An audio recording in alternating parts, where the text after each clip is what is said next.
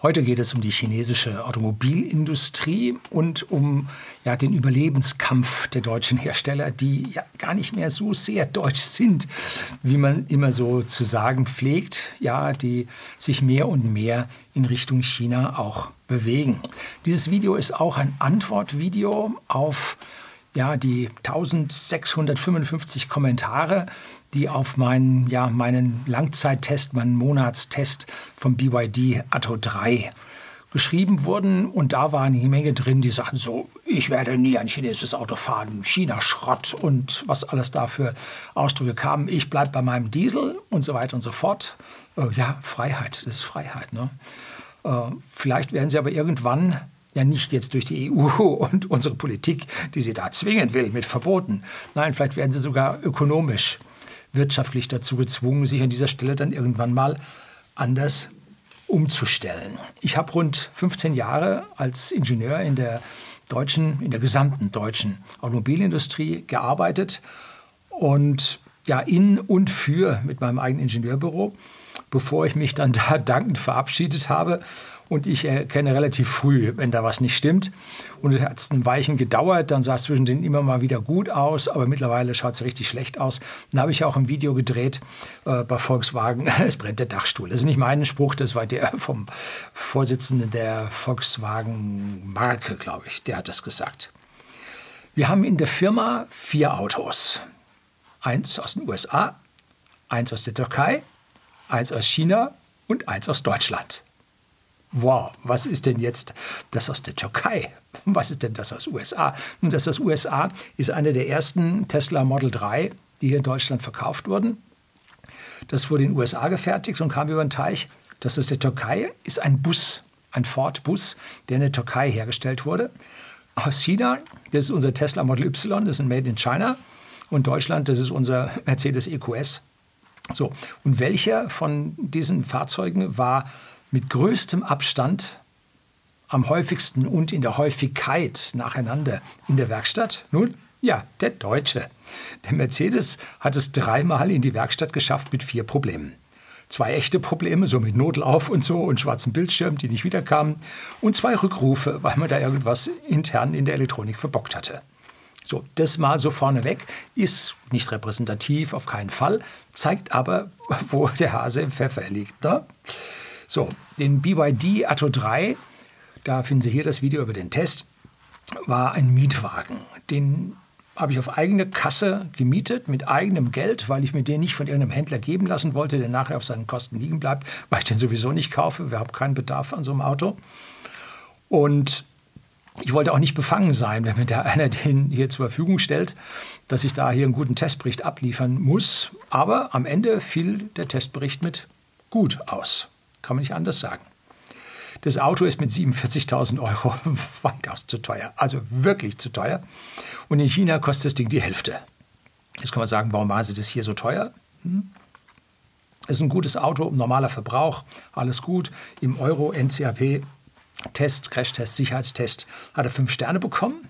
Und aufgemerkt, der BMW i4 hat nur vier Sterne bekommen. Ja, was ist denn da los? Schon wieder so ein kleines Indiz. Ne? Und da habe ich jetzt mal nachgeschlagen, was dieses NCAP denn nun überhaupt bedeutet. The European New Car Assessment Program. Da wird also dann getestet mit Sicherheit und so weiter und so fort. Und beim BMW i4 vor allem hat es an den Assistenzsystemen gefehlt. Ja, schon wieder so ein Ding. Ne?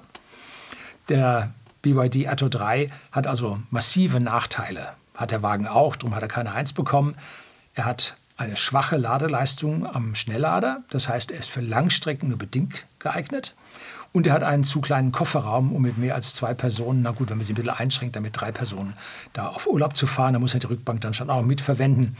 Also es ist ein Zweitwagen für die Familie zu Hause laden, im Innenraum, wo die Personen sitzen, riesiger Platz und sehr angenehm zu fahren. Also das ist etwas, was, sagen wir mal, in diesem chinesischen Umfeld der Großstädte sicherlich genau das richtige Fahrzeug ist. Hier in Bayern auf dem Land, vielleicht, vielleicht nicht. Ne? Aber wenn Sie im Landkreis bleiben, dann schon wieder schon. So, die mediale Abwehrschlacht tobt bereits, gab es auch eine Menge Kommentare. angebliche Feuer, hätten da Autos gebrannt und vernichtet wurden alte PKWs, die da auf Halde standen oder fabrikneue PKWs, die schon veraltet waren, auf Halde standen. Nun, diese identischen Meldungen hat es damals bei Tesla auch gegeben. Hat alles nicht gestimmt. Ich setze, also ich bewerte das als Industriepropaganda, gestützt von unseren Medien. für wen machen die das ja? Für ihre Anzeigenkunden. Ne? E-Autos brennen, prinzipbedingt. Gibt es Studien drüber, wissenschaftliche Studien. Und da kam raus 43 Mal seltener als Verbrenner. Habe ich auf dem Kanal schon zehnmal und in den Kommentaren schon hundertmal dazu geschrieben. Ähm, die brennen einfach nicht. Ne? Das wird ihnen einfach nachgesagt, weil anfangs hat man da drauf gehalten. Ja, warum? Weil sie länger brennen. Wenn sie mal brennen, brennen sie länger und dann kann man da auch noch Fotos machen. Wenn sie so einen Automotor oder so einen, so einen Verbrenner haben, der verbrennt halt ruckzuck, nach wenigen Minuten ist der weg. Und dann sieht man nachher nur noch so ein Aschehäufchen. Ne? Das geht einfach viel schneller, weil das Feuer sich nicht durch die einzelnen Zellen durchbrennen muss. Ne? Die Brandlast selber ist identisch. Also da muss man nicht sagen, der eine ist gefährlicher als der andere. Nö. So, jetzt, es wurde erkannt, dass chinesische Automobile gefährlich sind. Und schon gibt es seitens EU von der Frau von der Leyen äh, eine Initiative hier Abwehrzölle wegen angeblichen Dumpings. Zum 47.000 für ein Mittelklasse-Kompakt-SUV, darauf noch ein Abwehrzoll. Ho, ho, ho. Da muss ich aber sagen, da, wo haben die denn was gelernt? Ne? Ähm, damals gab es das schon mal bei den Photovoltaik- Zellen. Da gab es dann einen Mindestpreis pro Watt Peak, weiß ich, erst waren es 50 Cent, das sank dann auf 43 Cent und irgendwann haben wir aufgegeben, als die eigene Industrie dann schon pleite war. Ne? Das hat nämlich die Photovoltaikindustrie bei uns verhätschelt und pleite gehen lassen. Und die haben sich nicht mehr anstrengen müssen. Ne? Ähnliche Subventionen hat es ja auch bei der normalen Automobilindustrie, bei den Verbrennern gegeben, mit der Dieselabwrackprämie im Jahr 2008. Da wurde, wenn man einen alten Wagen auf den Schrott fuhr, der dann meistens den Weg dann doch noch irgendwie nach Afrika oder Türkei gefunden hat, gab es dann da Zuschüsse, Gelder. Und 28 Prozent dieser Subventionen blieben nur bei uns im Land. Der Rest wanderte ins Ausland, weil man ja nicht irgendein Land da und irgendeinen Hersteller bevorzugen konnte mit dieser Abwrackprämie. Nun. Und größter Gewinner war damals hm, Südkorea. Seitdem sehen wir Hyundai und Kia bei uns ganz verstärkt auf den Straßen. Ja, immer wenn der Staat eingreift, führt das ins Desaster. Geht gar nicht anders, ne? weil der Staat die Informationen des Marktes nicht hat, sondern mit einer Ideologie bzw. mit den Gedanken von irgendwelchen Lobbyvereinigungen hier seine Politik macht. Und das geht immer daneben. Muss man gar nicht machen, kann man vorher schon sehen. Ne? Sollte man jetzt diese BYD-Aktien kaufen? Ne? Ich persönlich sage dazu nein, ich würde sie nicht kaufen, denn in China tobt eine, ja, eine Ausdünnungsschlacht.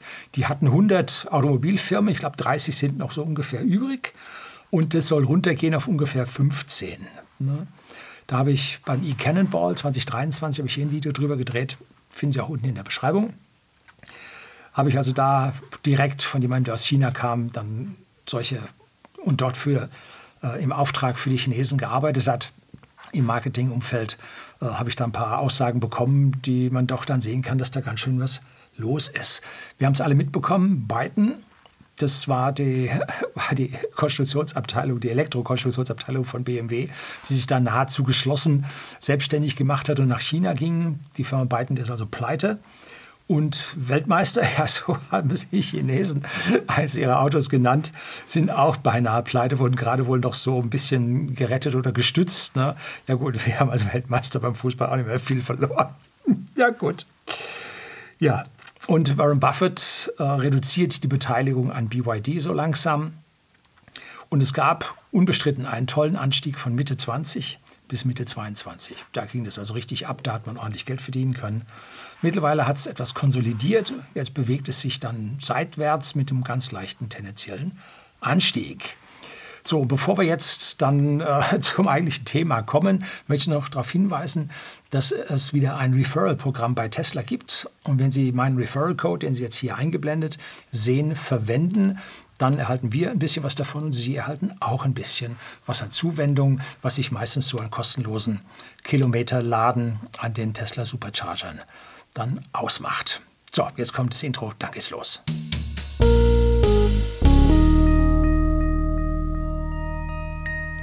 Guten Abend und herzlich willkommen im Unternehmerblog, kurz Unterblog genannt. Begleiten Sie mich auf meinem Lebensweg und lernen Sie die Geheimnisse der Gesellschaft und Wirtschaft kennen, die von Politik und Medien gerne verschwiegen werden.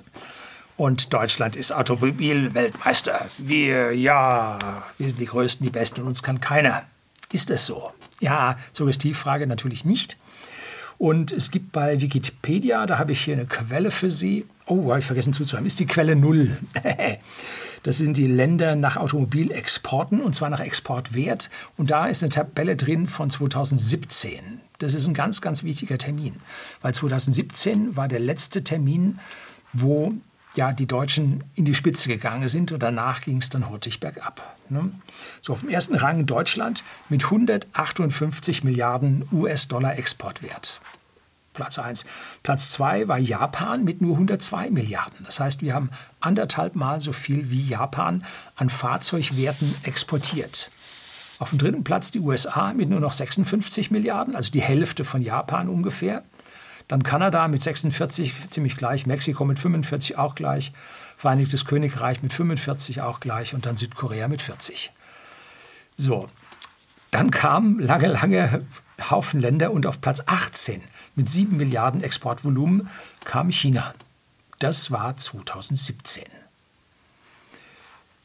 nach 2018 oder 2018 und folgende Jahre fiel bei uns die Produktion und zwar ganz gewaltig und Japan rutschte auf Platz 1. Also Volkswagen ging da massiv runter, weil der Dieselskandal, der so 2015, 2016 begann, erreichte da mit den Strafzahlungen und Gerichtsurteilen seinen Höhepunkt und Volkswagen als größter Automobilhersteller der Welt nach Stückzahlen haben sie mal, glaube ich, 100.000 mehr gehabt als Toyota, hat also an der Stelle äh, dann massiv nachgelassen und so konnte Japan vor allem über Toyota auf den Platz 1 vorrücken.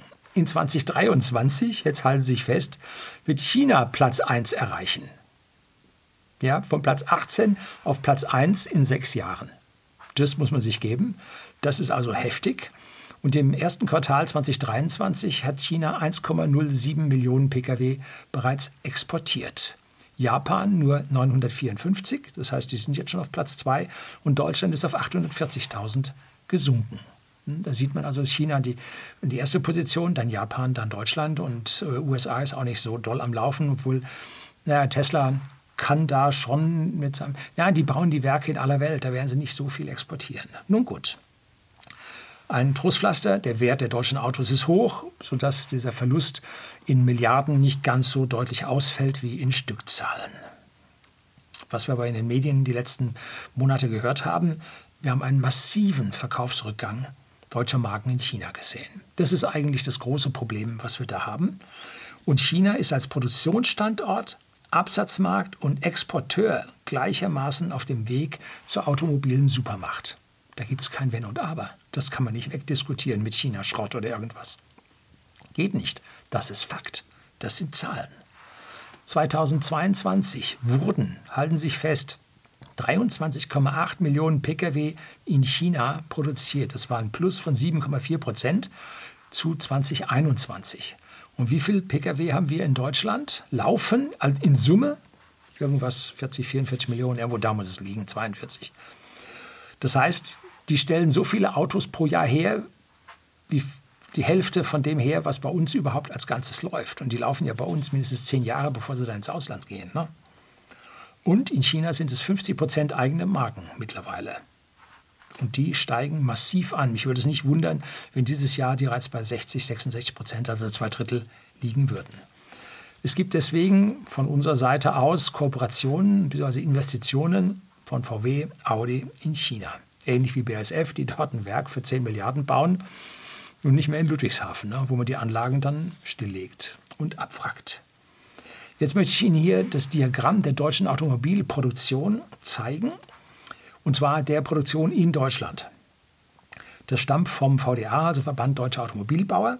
Und danach hatten wir einen Peak in 2011 von 5,9 Millionen Fahrzeuge. 2016 erreichten wir nochmal einen ungefähren Peak mit 5,8 Millionen.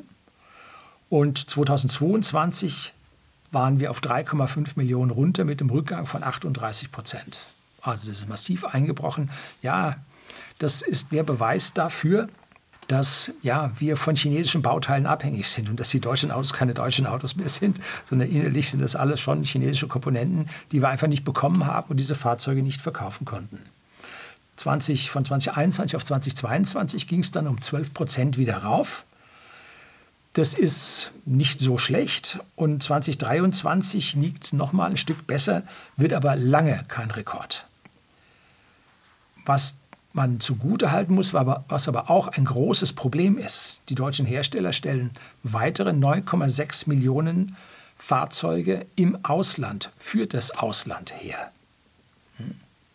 Das heißt, sie haben ihre Werke dann auch im Ausland gebaut, weil sie dort einfach günstiger sind. Ne? Entweder hinter einer Zollschranke oder aber wegen billigerer Produktionskosten. Und häufig ist es ja so, dass man woanders produziert, obwohl es Zölle gibt, weil die Produktionskosten noch niedriger als die Zölle liegen. Hm? So. Europa hat in Summe früher 1,5 Millionen Fahrzeuge exportiert. Jetzt nicht nur die Deutschen, sondern auch Franzosen dazu. Heute importierte Europa letztes Jahr 220.000 Fahrzeuge. Hm?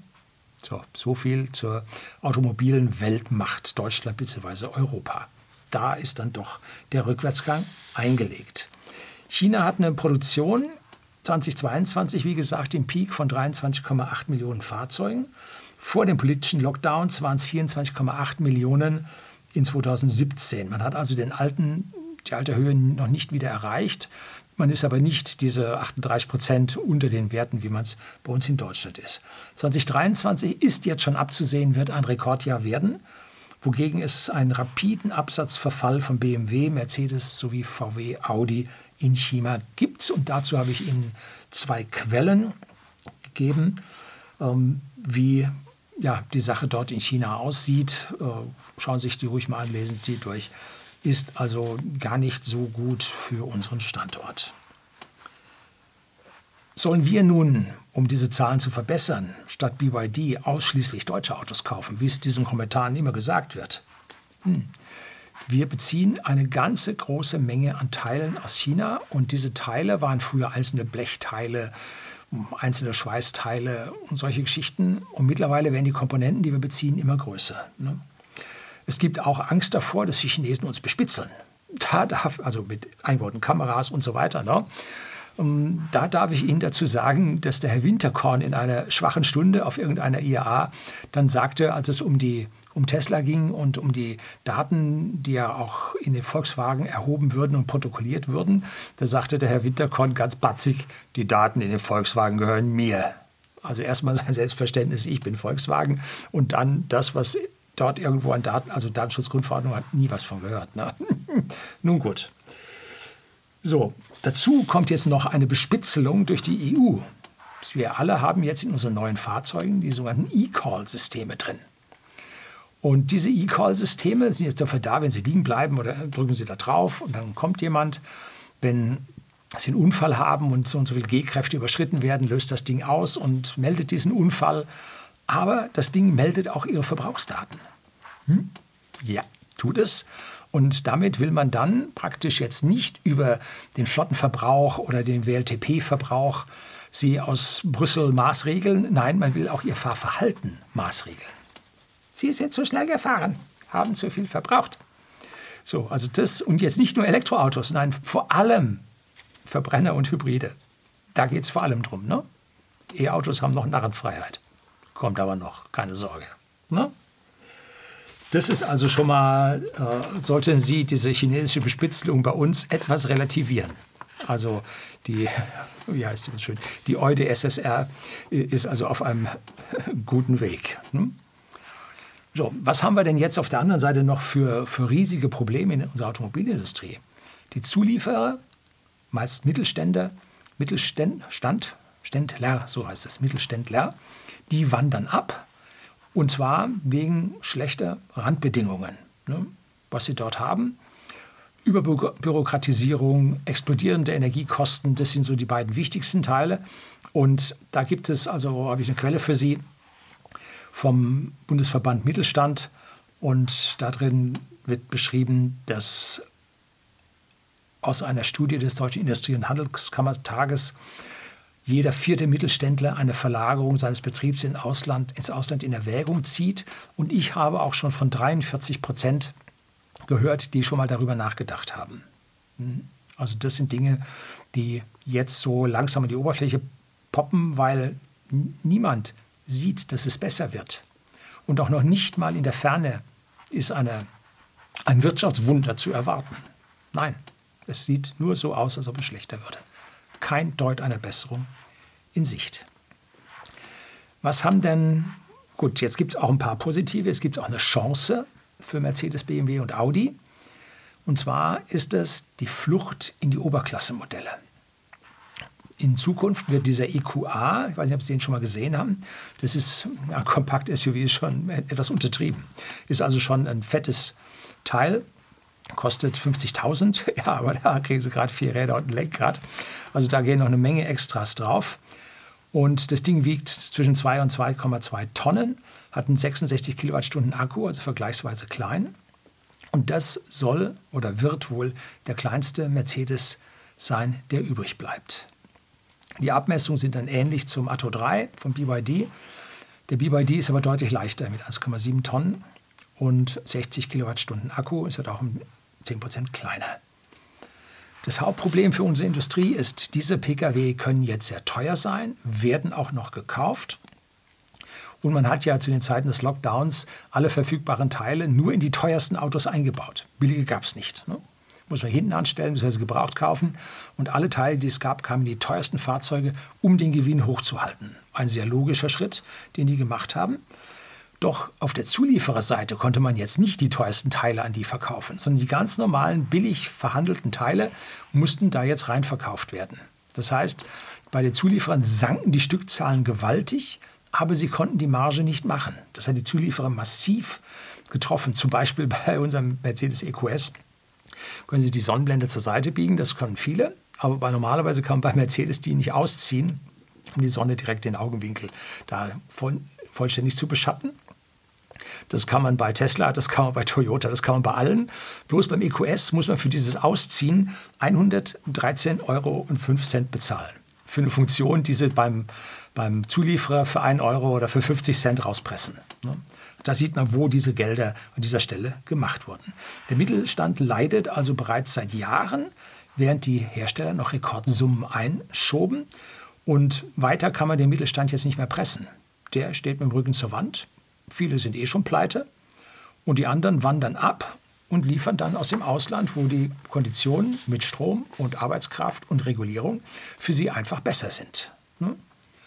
Und da viel mehr Autos jetzt im Ausland produziert werden, also zweieinhalb bis dreimal mehr als Fahrzeuge im Inland von unseren Herstellern produziert werden, läuft die gesamte Wertschöpfung vom Zulieferer zu unserem Hersteller direkt im Ausland, unter Umgehung unserer Volkswirtschaft, und zwar komplett. So. Man kann also maximal noch werben, engineered in Germany. Das Made in Germany, das können Sie sich also schenken. Ne? Ja, ist leider so. Jetzt schauen wir uns mal hier den Aktienkurs von Volkswagen an. Ne? Denen geht's gut, die haben das wunderbar überstanden. Äh, die Dieselkrise, alles läuft, Absatz boomt. Ja, nein, nicht ganz. Seit April 21 fällt der Aktienkurs steil abwärts und hat 55 Prozent ja, verloren. Also da ist auch nicht zu sehen, dass es Volkswagen irgendwie besser ging gehen würde in Zukunft. Die Aktie, die Aktie, der Aktienmarkt, die Börse nimmt also die Entwicklung so 60 bis 90 Tage voraus. Also da ist nichts zu sehen. Und dass letztlich die Meldung kam, dass bei Volkswagen alle Bänder stillständen, auch bei den Subwerken überall, weil sie ein zentrales Computerproblem hatten. Hm, macht die Sache jetzt. Ich habe erwartet, dass es da noch mal einen Ticken abwärts geht, ging aber nicht. Ne? Oder ging abwärts und dann hat es sich aber gleich wiederholt. Es läuft wieder. Ne? Aber man sieht so IT-technisch, ja, nicht ganz. Wobei man fairerweise sagen muss, Toyota hat es letztes oder vorletztes Jahr auch erwischt. Ne? Zu komplex die Geschichte. Das müssen sich alle einmal mal an den Kopf fassen und sagen, muss das alles so komplex sein? Nee. BMW dagegen steigt sanft an. Die Strategie, teure Autos zu verkaufen, wird von den Marktteilnehmern gesehen und positiv bewertet. Mercedes läuft ziemlich flat, steigt aber um 4% dennoch an. Und Volkswagen hat diesen Ausweg über die teuren Autos eben nicht. Wobei natürlich die Mercedes und BMW auch eine gewisse Flucht begangen haben, um ihre Zahlen da ein Stück weit zu verbessern. Smart mit seinen neuen Fahrzeugen ist komplett nach China gegangen. Die werden also nicht mehr in Europa hergestellt. Allein der alte Smart 42, so heißt er, glaube ich, ja, der zweisitzige alte Smart, den es jetzt nur noch elektrisch gibt, der wird weiter im Elsass gebaut und das Werk selber wurde verkauft an jemanden, der so einen Land Rover Verschnitt baut. Also so richtig mit fettem Dieselmotor und äh, Backsteinkarosserie, der dem alten, wie heißt das Ding? Das ist Discover, Discoverer Developer, irgendwie so, irgendwas mit D. Ähm, dieses Fahrzeug jetzt in etwa nachbaut, ne? weil Rover hat das aufgegeben. Oder Land Rover hat das aufgegeben. Die gingen an die Chine äh, Inder, glaube ich, ne? wurden die verkauft. Der Elektro Mini, der geht, ist nach China gegangen. Der wird in China gebaut. BMW hat noch ein Lippenbekenntnis zu Oxford, wo jetzt die Verbrenner noch gebaut werden. Wie weit das hält, weiß man nicht. Ne?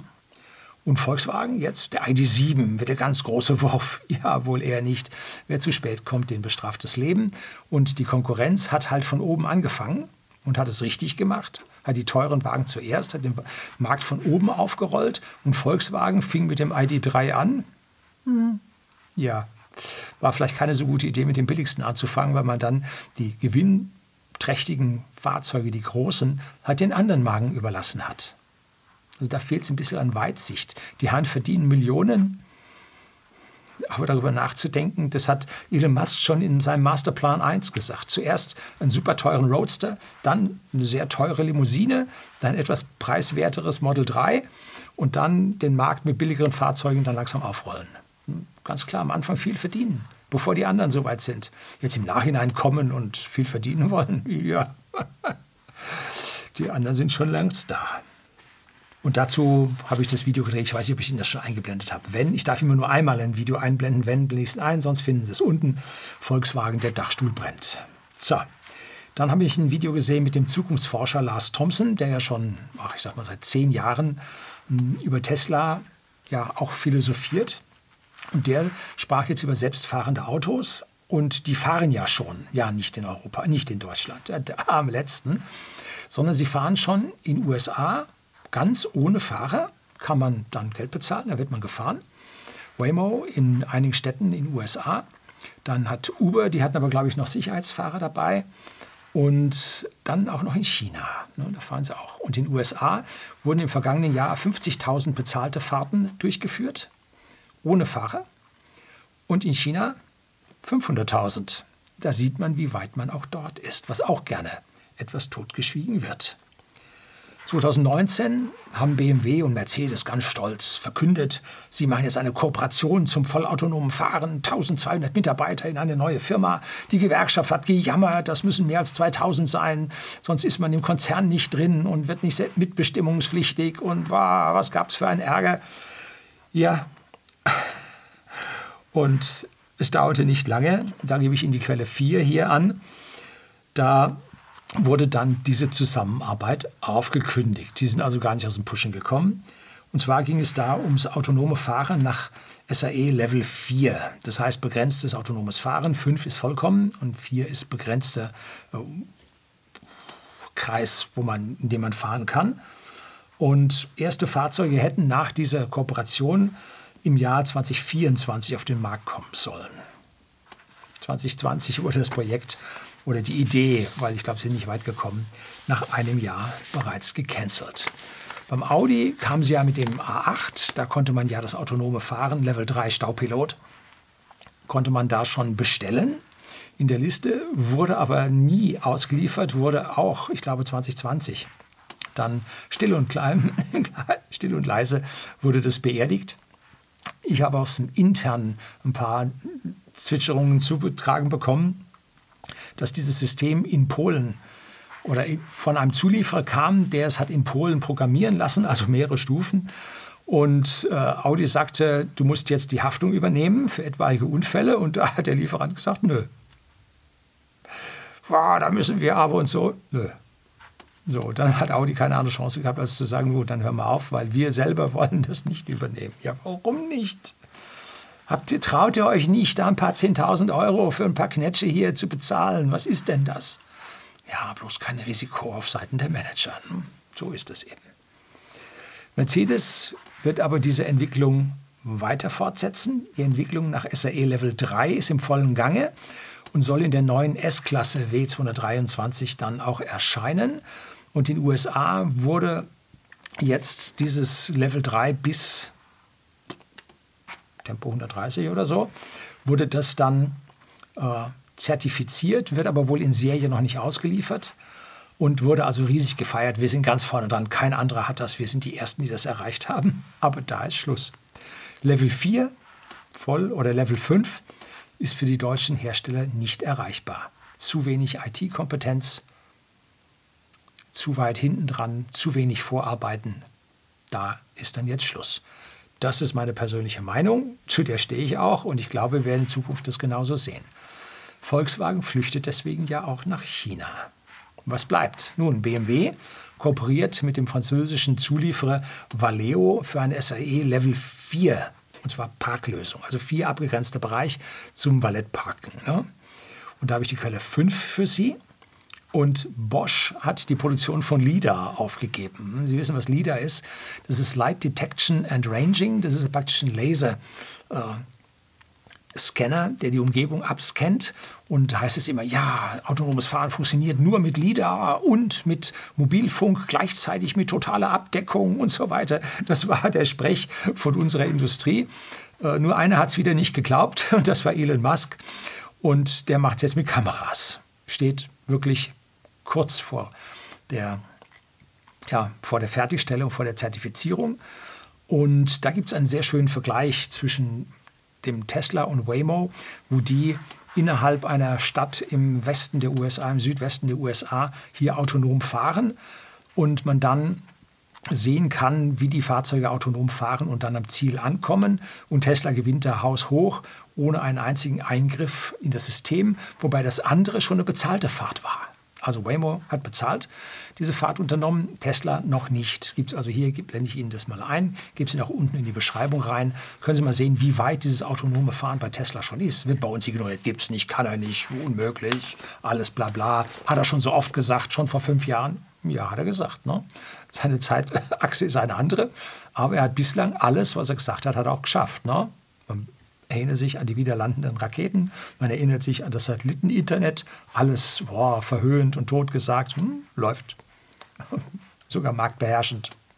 So, also da muss man sich nicht wundern, wenn auf einmal dann diese Fahrzeuge doch fahren. Sicher in Deutschland, ach, noch lange nicht. Ne?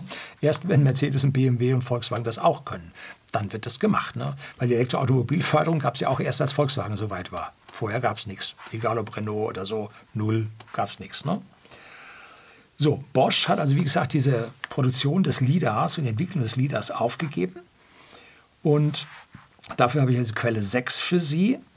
Und damit ist also diese große, das große Selbstfahren an dieser Stelle dann zu Ende. Aber Bosch kooperiert mit Mercedes oder Mercedes kooperiert mit Bosch und versucht auch dieses Valet Parking in Level 4 zu bringen, beziehungsweise versucht das falsche Wort, haben es bereits in der Serie drin. Wie weit es freigegeben ist, weiß ich jetzt selber noch nicht. Da gibt es also die Quelle 7, die ich Ihnen hier auch dazu noch einblende. Wo läuft die Sache nun hin? Ne? Unsere Hersteller gehen nach wie vor den Weg, die gesamten IT-Funktionen an Zulieferer auszuliefern. Mit allem Wenn und Aber, diese Integrationsaufwände. Unser EQS hat 95 Steuergeräte, um diese ganzen Zulieferteile alle zu kontrollieren und zu regeln. Allein das Bussystem Allein die Priorisierung dieser Nachrichten von diesen ganzen ja, Komponenten auf diesem Bussystem. Boah, wenn man da jetzt das Protokoll auf den nächsten Stand erweitert, wie lange das dauert, bis das durchgetragen wird durch die ganze Zulieferkette. Eine Katastrophe ist das. Schlimm, schlimm, schlimm. Und diese externen Schnittstellen kosten viel Arbeit, viel Mühe und damit auch viel Geld. Macht man alles im eigenen Haus wie Tesla, funktioniert die Sache deutlich schneller, deutlich billiger. Warum? Nun, weil man keine Betriebswirte, keine Rechtsanwälte, keine Controller von zwei Seiten in dem Ding drin hat. Höchstens maximal von einem, wo man mal ein bisschen gerecht und kontrolliert wird. Aber nicht zwei, die sich auch noch streiten. Ja, genau daran liegt es, dass man das, wenn man es also vertikal im eigenen Unternehmen hält, dass man da viel, viel besser kommt und vor allem man sich viel, viel schneller weiterentwickeln kann. Hm? Der Abstand zwischen Tesla und seinen Verfolgern wächst. Das, wir sind die Verfolger, wir haben da aufgeholt, das ist schon so gut wie die. Nein, ist es nicht. Hm? Der Abstand wächst, weil diese Hinderungsgründe, dieses nicht selber machen können, sondern von Zulieferern abhängig sein, und parallel noch, jetzt hat man die Kamera vom einen und die Software vom anderen, den Computer vom dritten, boah, programmiert wird in Polen. Also das birgt Verzögerung und Sprengstoff und Kosten, dass es nur so kracht. Natürlich kommt jetzt wieder die Aussage, ich will so in China Schrott und Tesla Schrott und E-Auto Schrott nicht fahren. Hm, nun, Freiheit müssen sie nicht. Hm? Sie sind frei, was anderes zu tun. Die Frage ist A, ob man sie lässt, wie ich das vorhin schon mal gesagt habe, wenn da irgendwelche Politiker frei drehen. Und die zweite Frage ist, ob sie es nachher leisten wollen, ein Auto zu fahren, was deutlich teurer ist. Denn diese ganzen Elektrofahrzeuge, die jetzt noch teurer sind, die Kosten oder sagen wir die, die Preise stürzen in den Boden. Wenn man in China sieht, die laufen für 22.000 läuft so ein Auto, so ein BYD Atto 3 dort vom Band. Das muss ich mir vorstellen. Und da sieht man, dass diese ganz teuren Batterien, die verlieren pro Jahr um 16 Prozent im Schnitt. Hat eine Studie in den USA ergeben, an Preis. Das heißt, in acht Jahren hat sich der Batteriepreis geviertelt. Und was ist denn da noch drin? Also ein publiger Elektromotor, ein bisschen Elektronik. Bäh, so, und die anderen haben Auspuff mit Platin, Palladium und Abgasrückführung und Sonden und Nockenwellenversteller und Turbolader und Abgasrückführung und hatte ich schon. Und äh, Zeug da drin, das ist einfach in der Herstellung teuer, aufwendig. Allein eine Kurbelwelle, das schwerste Einzelteil im Fahrzeug.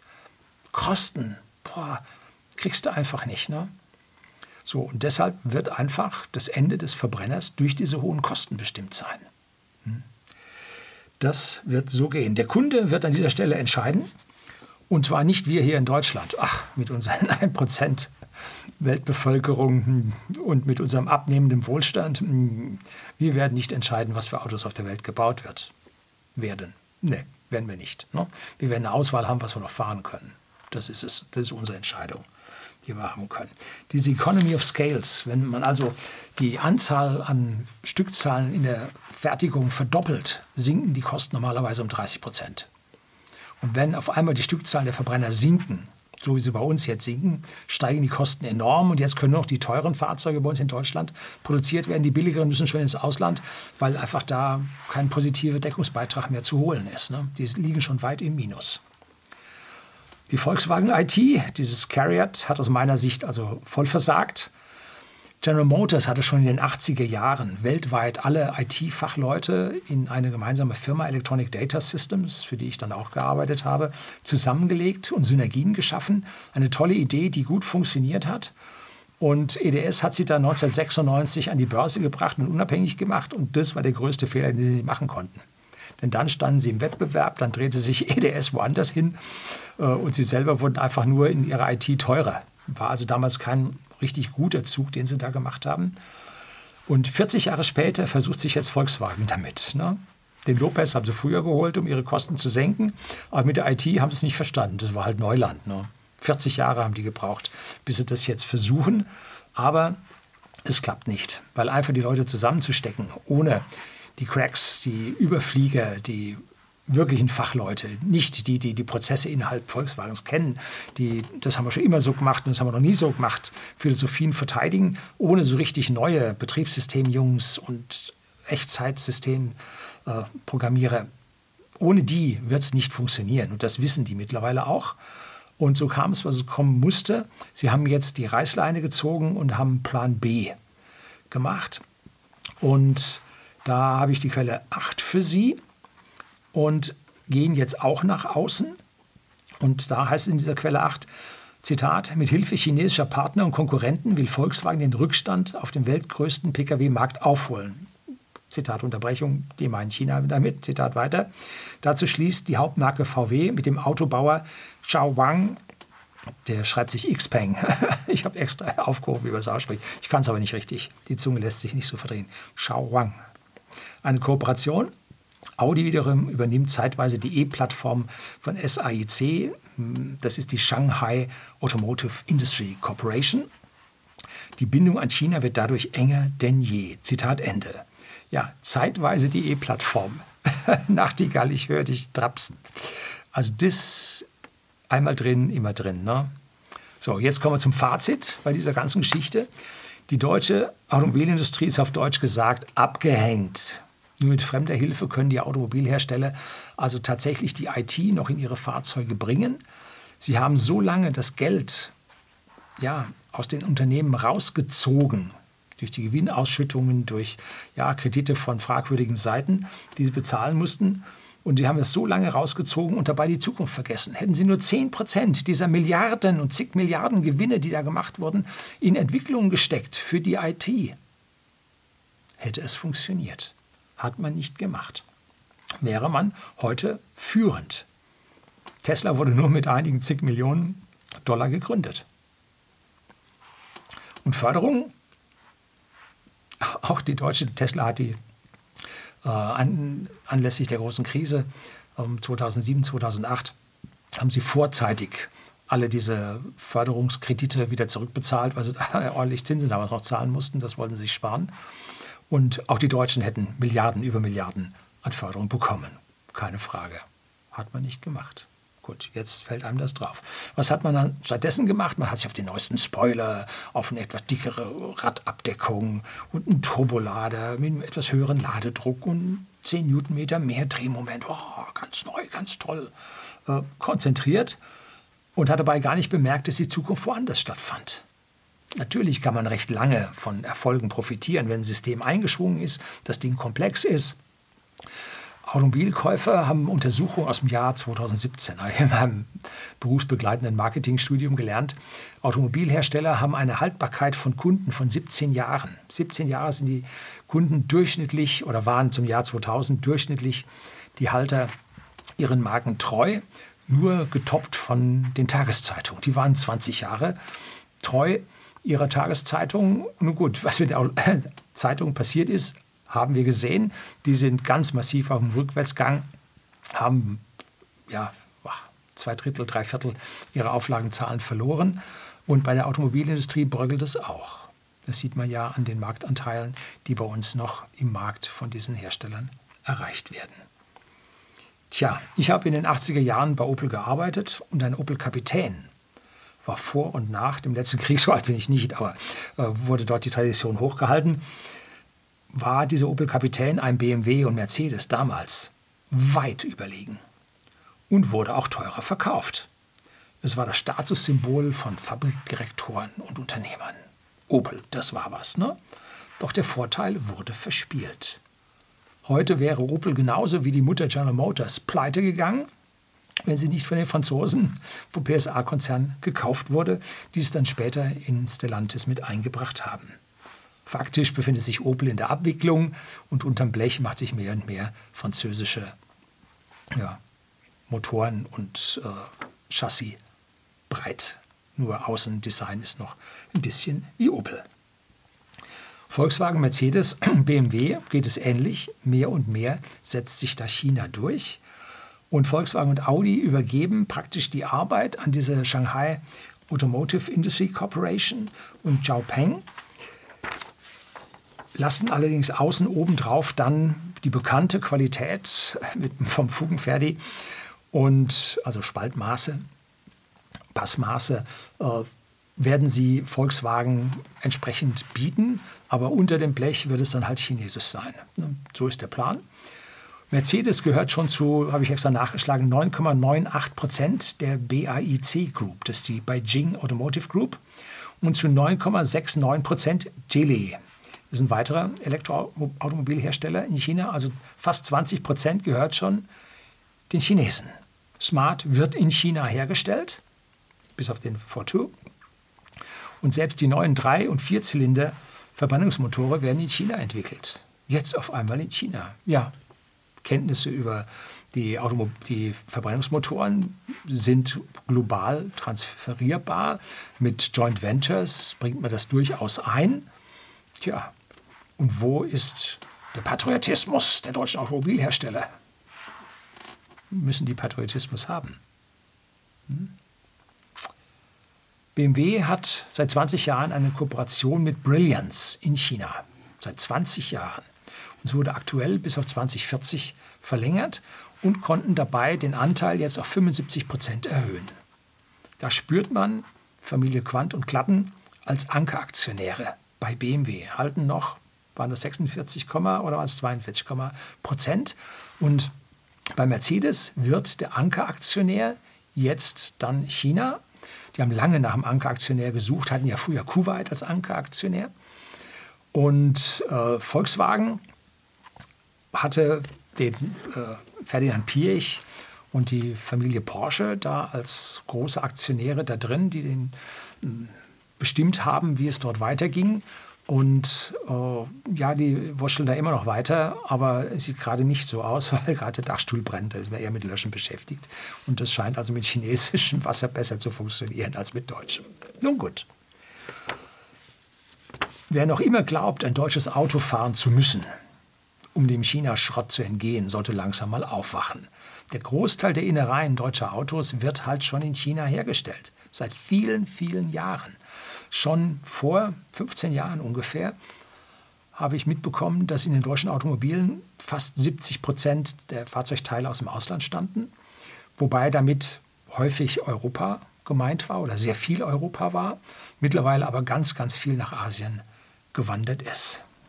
Wir haben den Chinesen mit harter und oft ausbeuterischer Hand beigebracht, wie man diese Teile sehr ordentlich und qualitätsgenau herstellt.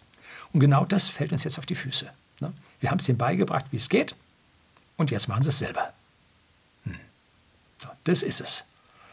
Das ist nichts Neues, haben wir oft genug gemacht, hätten wir eigentlich wissen müssen. Kennen wir von Solarzellen, von Solarmodulen, von Wechselrichtern, Akkumulatoren, alles ab nach China. Ne? Vom Transrapid vor, ich weiß nicht, 25, 30 Jahren gar nicht erst zu reden. Aus dem Entwicklungsland China ist die Werkbank der Welt geworden, wie es so schön heißt. Und unsere unaufmerksame Bevölkerung, Sie sind schuld. Nein, nicht Sie, aber Sie. Und Sie auch. Ne? Also nicht Sie direkt, weil Sie schauen ja sowas und wissen solche Entwicklungen. Aber alle, die beiseite stehen, die haben einfach die falschen Parteien gewählt. Sie haben nicht bemerkt, was die für einen Unsinn veranstalten.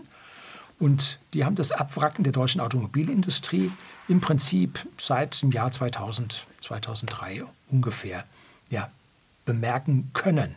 Die Parteien haben das dort gemacht. Auch haben wir uns nicht um die Kapitalisierung unserer Autobauer gekümmert. Aktien sind was Böses, Aktien variabel, oh, Aktien nur Verluste. Nee, so ist es halt nicht. Wer bei mir die Serie über Vermögensbildung gesehen hat, weiß, dass genau das Gegenteil der Fall ist. Und dass man voll bewusst den Deutschen vom Aufbau von Aktienvermögen abgehalten hat. Und wir sind damit jetzt die Ärmsten vom Vermögenstand in Euroland. Wirklich, also schlimm schaut es aus. Gibt es offizielle Studien von der äh, EZB. Also schaut gar nicht so gut aus. Und 82 Prozent der heimischen Bürger besitzen deswegen keine Aktien. Hat man ihnen madig gemacht. Das heißt, 82 Prozent der Gewinne, die die Automobilhersteller machen, wandern in andere Länder. So, und wem sind damit die Vorstandsvorsitzenden und Vorstände und Bereichsleiter verantwortlich? Nein, nicht Deutschland ihren Aktionären und die sitzen im Ausland. Ja, einfach mal aufpassen und mal zu Ende denken. Ne? Und die 18% Aktienquote, die verteilt sich noch auf die, die Aktien halten und die anderen, die ja in Fonds investiert haben, damit eine Fondsgesellschaft sich noch einen dicken Schnitt machen kann. Ne? Auch das gibt's. Also irgendwo, ich sag mal, 10, 12 Prozent vielleicht direkte Aktienquote, obwohl wahnsinnig viele Fonds werden verkauft. Ne? Ah, weiß nicht, wie es so ausgeht. Also, wem das Kapital der Unternehmen gehört, der bestimmt den Kurs des Unternehmens. Niemand sonst. Und wer jetzt hier die Politik in die Pflicht nehmen will, ja, die Politik muss da und so, ne? Der wird in der Planwirtschaft, in der Staatswirtschaft, in der Kommandowirtschaft und letztendlich im Sozialismus seinen Tod finden. Ja, geht gar nicht anders. Ne? Das kann man nicht mit Staatswirtschaft machen, weil der Staat nie die Informationen des gesamten Marktes besitzt. Kann er nicht. Man kann von außen nicht lenken sondern der Staat muss lediglich die richtigen Rahmenbedingungen einstellen und er hat mit Fleiß seit 20 Jahren immer die falschen und immer fälscheren Rahmenbedingungen eingestellt. So ist es. Darum geht's. Die sind verantwortlich. Keine Frage. Und je mehr Deutschland in die Rezession geht, umso weniger ist da ein Herauswachsen aus der Krise in Sicht. Und umso weniger Autos werden bei uns gebaut werden, umso weniger Personal brauchen die Firmen, umso mehr wird bei uns stillgelegt werden. Und die Erholung, die aktuell nach den politischen Lockdowns hier stattgefunden hat, heißt nicht, dass wir wieder nach, aus, nach oben ausbrechen und auf alte Höhen wie die Chinesen kommen. Nein, wir werden in einem Abwärtsband uns nach unten bewegen, darin wird es hin und her gehen. Mit jeder Krise geht es weiter runter und nach der Krise kommt keine so ganz gute Erholung mehr. Und der Zulieferbereich, der wandert ins Ausland ab. Und die Hersteller sind schon lange, was sind 9 Millionen im Ausland, 3, so viele Millionen werden im Inland hergestellt an Einheiten. Also das meiste ist ja sowieso schon an dieser Stelle weg. Wenn es die nächsten zwei Jahre oder dann, wenn es übel ausgeht, gar sechs Jahre so weitergeht, wie es seit 2003 ungefähr gelaufen ist, oder das haben wir auch schon 1998, so sehr Autokanzler war der Autokanzler nicht, der hatte schließlich da die Grünen mit dem Gepäck. Wegen des immer schlimmeren und schlechter werdenden Bildungssystems wird unsere Automobilindustrie immer weniger Ingenieure und Fachleute, Elektroniker, IT-Leute, Fachleute finden. Und damit wird sie immer weniger werden. Das ist ganz, ganz notgedrungen. Ist es jetzt gut oder ist es schlecht? Ja, es gibt ja zwei Theorien. Einmal wird es als offensichtlich schlecht angesehen. Ne? Aber zum Beispiel Tony Seber, der ist ein Disruptionsforscher. War, ich weiß nicht, ob er noch bei Harvard war, war aber äh, nicht Harvard, Stanford. Äh, war in Stanford, hat da gelesen. Der rechnet vor, dass der Geld, Geldabfluss für teure heimische Autos schlechter für die Gesamtbevölkerung ist. Nicht für die Beschäftigten, das geht sowieso bei denen runter. Ne? Sondern wenn man jetzt sagt, die ganze Bevölkerung zahlt jetzt der heimischen Automobilindustrie richtig viel Geld und die zahlt damit Kreditzinsen und äh, Dividenden ins Ausland raus, dann ist das schlechter, als wenn man ein billigeres ausländisches Fahrzeug kauft, weil man sich damit einfach mehr Geld spart und damit mehr Geld für den Rest in der eigenen Volkswirtschaft hat. Es gibt also Rechnungen, die sagen, wenn wir uns von unserer Automobilindustrie trennen und billig aus dem Ausland einkaufen, haben wir es am Ende besser als diese hohen Herren mit Millionen Gehältern, mit Beschäftigten in den Automobilfabriken, die das zwei- bis zweieinhalbfache oder gar dreifache von einem normalen, zum Beispiel wenn Sie Geselle, Fleischereifachverkäufer sind, ne? und dann kommt der Volkswagen-Bandarbeiter und kauft seine Leberkassemi dort beim Fleischereifachverkäufer, dann verdient der Bandarbeiter es zweifache, zweieinhalbfache, dreifache, je nachdem, wo er arbeitet, und hat auch nur drei Jahre oder dreieinhalb Jahre gelernt. Das ist also diese Ungerechtigkeit, die an dieser Stelle dann zu Ende wäre. Sollten wir auch mal drüber nachdenken, ob das so verkehrt ist oder nicht. Allerdings, und so fair muss man sein, muss man für die frei werdenden Mitarbeiter innovative, neue, wertschöpfende Arbeitsplätze im eigenen Land nicht schaffen. Das müssen Unternehmer schaffen. Muss man Rahmenbedingungen schaffen, damit diese Unternehmen und Arbeitsplätze geschaffen werden können und dann irgendeine App für CO2-Sparen zu programmieren, das ist nicht so wertschöpfend. Das ist nur verwaltend und kostenverursachend. Ne? Nee, sondern richtig wertschöpfende, modernes Zeug. Ja, uh. So, und ansonsten heißt es hm, Game Over. Ne? Also, wir haben da eine Chance, ordentlich bei rauszukommen, da ordentlich alles abzuwickeln. Wir werden sehen, wie die Sache am Ende ausgeht. Und jetzt können Sie mal wieder äh, auf mich mit dem Finger zeigen und sagen, ich wäre so dystopisch und äh, ich würde hier selbst erfüllende Prophezeiungen rauslassen. Dazu ist mein Kanal viel zu klein. Ach was, was ich hier rede, als ob damit dann die deutsche Automobilindustrie unterginge. Das besorgt die schon selber. Die hat in der Badewanne Stöpsel schon lang gezogen. Das soll es gewesen sein. Herzlichen Dank fürs Zuschauen.